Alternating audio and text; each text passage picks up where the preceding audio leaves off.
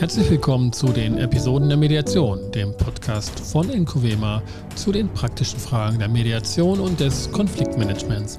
Ich bin Sascha Weigel und das ist Folge 16. Mediation und Marketing Teil 2. Paradoxien beim Mediationsmarketing. Wenn wir von der Praxis der Mediation sprechen, dann müssen wir vor allem über das sprechen, was zeitlich vor einer Mediation stattfindet nämlich die werbende Ansprache von Mediatorinnen und die bejahende Entscheidung für die Mediation durch die Konfliktparteien. Denn wenn die Mediation einmal zustande gekommen ist und begonnen hat, ist die Wahrscheinlichkeit, dass sie vorzeitig und ungelöst beendet wird, vergleichsweise gering. Starten Mediationen, führen sie in den allermeisten Fällen zu gemeinsamen Entscheidungen der Konfliktparteien. Oder anders gewendet, die Praxis von Mediation scheitert an der mangelhaften Praxis von Mediation. Deshalb müssen wir in diesem Layer-Podcast auch über Marketing sprechen und damit über etwas, was nicht direkt zum Vermittlungsgespräch von Konfliktparteien gehört. Heute möchte ich zwei wichtige grundsätzliche Fehlannahmen im Mediationsmarketing ansprechen und zur Überlegung oder auch zur Debatte stellen. Erstens. Wer sich um Mediation bewirbt, sollte das nicht bei Konfliktparteien tun. Konfliktparteien sind die denkbar ungünstigsten Adressaten für die Mediationsansprache. Und zweitens, anders als beim Anbieten von Luxusautos, Smartphone-Apps und Kochrezepten führt ein Mediationsmarketing in die Irre, das von der eigenen Liebe zur und von der Begeisterung von Mediation spricht. Weshalb ist das so? Zur ersten Fehlannahme, namentlich dass Konfliktparteien die denkbar ungünstigsten Marketingadressaten sind. Bei Konfliktparteien. Um Mediation zu werben, ist wie Weihnachten ein Ostergedicht vortragen. Nett, aber wirkungslos. Menschen, die in einem eskalierten Konflikt sind, sind von einer verengten Sichtweise geprägt. Sie suchen eher Bestätigung ihrer Sichtweise Koalitionspartner statt neutrale Dritte, die sich auch um die Sichtweisen der anderen Seiten bemühen. Konfliktparteien suchen mit anderen Worten und einfach ausgedrückt keine Mediation und damit auch keine Mediatoren.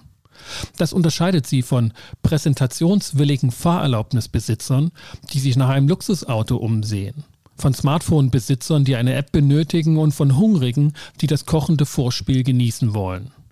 Konfliktparteien suchen Bestätigung, weshalb die Klage bei Freunden oder auch die Klage bei Gericht ganz probate Problemlösungsansätze sind.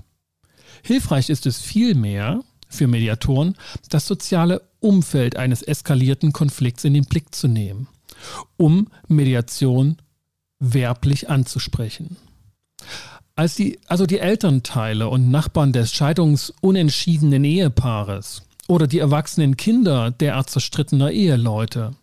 Diese haben genügend sozialen Einfluss und ausreichende Bindekraft in der Beziehung zu diesen zerstrittenen Eheleuten, die Mediationsidee derart zu unterbreiten, dass sie erfolgreich injiziert werden kann. In Arbeitsplatzkonflikten wären das zum Beispiel die Personalabteilungspersonen, die Vorgesetzten oder auch die Teammitglieder, die für ein erfolgsversprechendes Mediationsmarketing in Frage kämen und bei denen man die Idee, einen Konflikt im Wege einer Mediation zu bearbeiten, ansprechen kann. Möglich und erfolgsversprechender erscheint es natürlich auch, potenzielle Konfliktparteien anzusprechen. Also Menschen, die in einen Konflikt geraten werden, zu einem Zeitpunkt mediative Konfliktbearbeitungsweisen zu unterbreiten, in dem der Konflikt noch nicht eskaliert oder noch gar nicht ausgebrochen ist. Da lässt sich hervorragend über antizipierende und präventive Maßnahmen sprechen, die womöglich strategisch dem Projekt oder Beziehungsziel auch zuträglich sind. Hier lässt die sogenannte Dealmediation lauthals grüßen. Aber Konfliktparteien, die eskaliert sind, deren Sichtweise verengt ist und die weiß Gott nicht, je nach jemanden suchen, der keine Lösung bringt, anzusprechen, erscheint zeitlich ungünstig zur zweiten Fehlannahme, nämlich dass die eigene Begeisterung und die eigene Liebe zur Mediation im, im Mediationsmarketing beseelt Ausdruck finden sollte. Wie schon erwähnt, Mediation ist kein Produkt wie eine gehypte Smartphone-App, eine schicke Luxuskarre oder ein hippes Kochrezept. Mediation ist eher wie eine Lebensversicherung, bei der es um den eigenen Tod geht, dessen Gegenwert man selbst nicht mehr verkonsumieren kann und das überhaupt zeitlich versetzt zur eigenen Geldleistung erbracht wird. Kurz Lebensversicherung, deren Anlass kaum ein Partythema ist, dessen Gegenleistung abstrakt, nicht anfassbar und anderen zugutekommt, sind schon ein schwieriges Marketingprodukt. Mediation hingegen sind der Endgegner. Hier kann man nicht mal seine Liebsten beglücken und auch nicht nach dem eigenen Ableben, bei dem man die tatsächlichen Wirkungen nicht mehr miterleben muss. Mediationen fordern von Konfliktparteien, dass sie Geld an jemanden zahlen sollen, der betont keine Konfliktentscheidung mitbringt, sondern ein Verfahren empfiehlt, dessen Ausgang offen, also ungewiss ist und selbst im Falle einer gemeinsamen Lösungsfindung in der Regel nicht einmal eine vollstreckbare und damit sicherheitsspendende Konfliktentscheidung zum Ergebnis hat. Ehrlich, da kann die eigene Liebe und Begeisterung durch die Mediationsperson zu diesem Produkt nichts ausgleichen und zur Beauftragung beitragen. Ganz im Gegenteil die eigene Liebe und Begeisterung als Mediationsperson wirken unglaubwürdig, empathielos und zuweilen regelrecht abstoßend.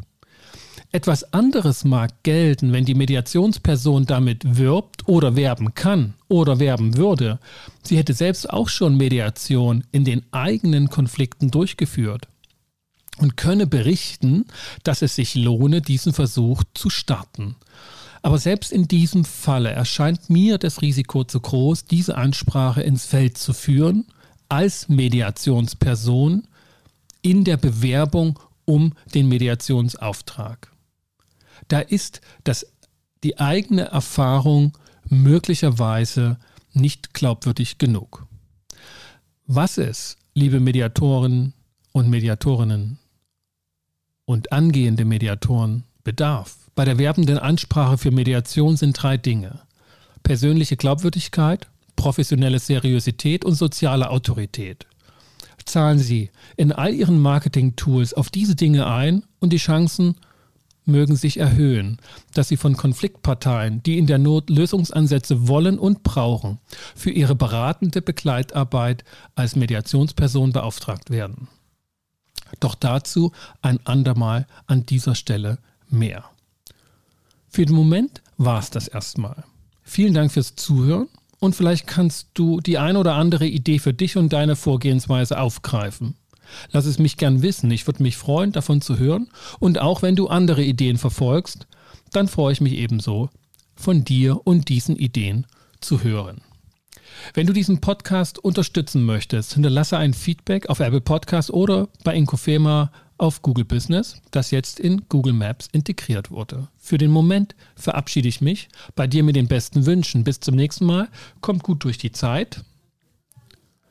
Ich bin Sascha Weige, dein Host von Incovema, dem Institut für Konflikt- und Verhandlungsmanagement in Leipzig und Partner für professionelle Mediations- und Coaching-Ausbildungen.